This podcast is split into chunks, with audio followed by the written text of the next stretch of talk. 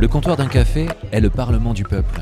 Cette citation attribuée à Balzac a traversé le temps sans prendre une ride. Prenez un café à n'importe quel comptoir de France ou de Navarre et vous mesurerez assez rapidement la température des pensées politiques, culturelles ou sociales des lieux. Dans un café, tout le monde y passe et chacun s'y retrouve. Des ouvriers de chantier, des balayeurs de rue, des étudiantes, des pères de famille, des poétesses, des entrepreneurs, des télétravailleurs, des artistes, des stars du showbiz, on peut y croiser n'importe qui à n'importe quelle heure. C'est ce qui fait l'âme des lieux. Ce sont des endroits qui inspirent la création, qu'elle soit artistique, littéraire ou politique. Je suis Alexis Imeros et j'adore découvrir ces bistrots, ces rades, ces bars, ces cafés, ces buvettes, ces estaminets où il fait bon prendre la boisson de son choix pour admirer le temps qui passe. Et comme je ne suis pas le seul à être attiré par ces lieux, j'ai demandé à des personnalités de m'inviter à partager leurs zincs préférés pour prendre avec elles un café au comptoir. Un café au comptoir.